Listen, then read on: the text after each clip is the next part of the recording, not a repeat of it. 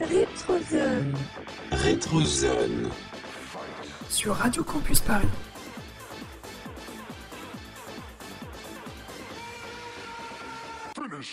Salut à tous, c'est Noctis Chaque mois, nous allons découvrir ensemble une œuvre qui a marqué l'histoire du jeu vidéo. Aujourd'hui, nous allons replonger dans l'univers du premier Tomb Raider, sorti en 1987 sur PlayStation. Préparez-vous à réviser vos classiques. Bienvenue dans la Rétrozone.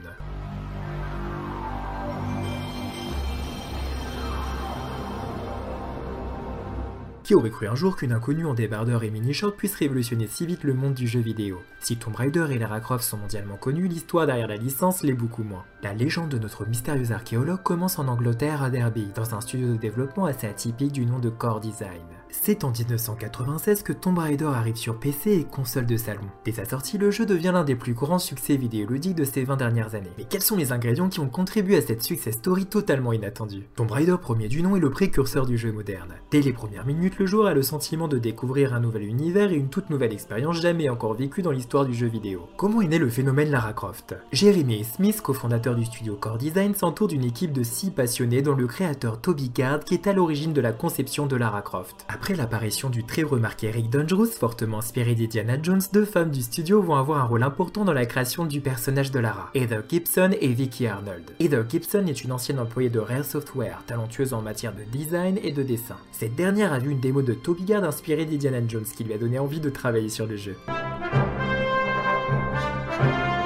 Quant à Vicky Arnold, la scénariste de Tomb Raider, elle serait à l'origine du changement de nom de Lara Cruz en Lara Croft. Et oui, Lara Croft ne s'est pas toujours appelée ainsi. Cruz ne marchait pas en anglais lors du doublage des dialogues. Selon la légende, le nom de Croft aurait certainement été choisi dû à une maison à côté de Core Design du nom de The Croft House. Néanmoins, à une époque où les icônes du jeu vidéo étaient toutes de genre masculin, il était plus difficile pour certains d'adopter le fait que le héros de Tomb Raider soit une femme. À l'époque, une femme comme héroïne était une véritable nouveauté. Alors certes, il y avait Samus de Metroid, mais celle-ci était cachée par une gigantesque cuirasse qui recouvrait tout son corps. Quant à Blaze de Streets of Rage, j'ai partagé l'affiche avec deux autres personnages masculins. Le fait que le jeu Tomb Raider sorte avec une héroïne du nom de Lara Croft tient donc du miracle.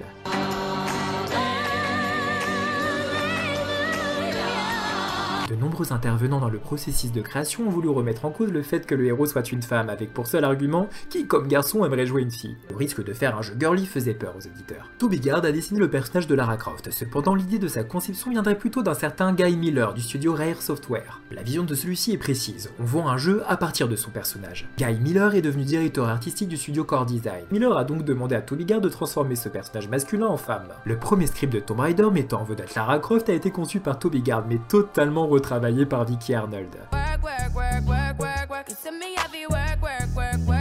Dès lors, Lara Croft est qualifiée de psychopathe armée par ce dernier. Tomb Raider 1, c'est Minecraft avant l'heure. Les graphismes sont cubiques. Mais un niveau retiendra l'attention de nombreux joueurs, la vallée perdue, qui est le troisième niveau du jeu. C'est le niveau emblématique du premier Tomb Raider. L'espace verdoyant dans une grotte laisse apparaître des dinosaures. Le T-Rex débarque sublimé par l'envoûtante musique de Nathan McRae. Pourtant, la scène du T-Rex n'était pas prévue, mais le créateur de l'éditeur de niveau a demandé à Toby Gard de mettre ce dinosaure en jeu, ce qui est devenu un moment iconique du jeu vidéo. Après un essai peu concluant avec US Gold, Eidos s'est présenté à un an et demi avant la fin du développement de Tomb Raider. L'arrivée d'Eidos a changé beaucoup de choses. L'éditeur a énormément misé sur la communication autour du jeu. Eidos a poussé le vice un peu loin, demandant notamment auprès des développeurs un code pour voir Lara Croft dénudée.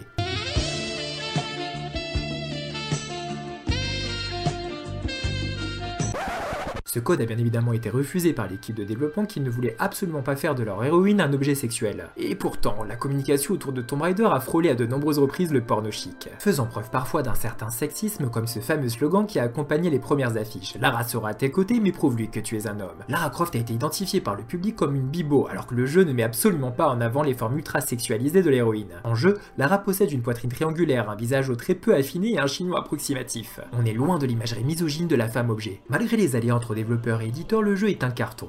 Les critiques sont unanimes, ce jeu réalisé par une équipe de 6 personnes connaît un succès mondial. Tomb Raider 1 est un jeu brillant avec un gameplay unique et un scénario extrêmement bien travaillé. L'histoire débute dans les années 40 au Nouveau-Mexique lorsqu'une déflagration causée par un essai nucléaire fait voler le couvercle d'un sarcophage cylindrique qui était enseveli. Le sarcophage s'ouvre alors mécaniquement et une silhouette humaine apparaît. Quelques décennies plus tard, Lara Croft, une archéologue britannique, est contactée en Inde par Jacqueline Natla, la PDG de Natla Technologies. L'objectif de Lara, retrouver un objet au pouvoir extraordinaire, le Sion des Atlantes, un sceau dispersé en plusieurs morceaux aux quatre coins du globe. Grâce à Jacqueline Natla, Jackie pour les intimes, notre chère Lara pourra partir à l'aventure. On dit merci qui alors?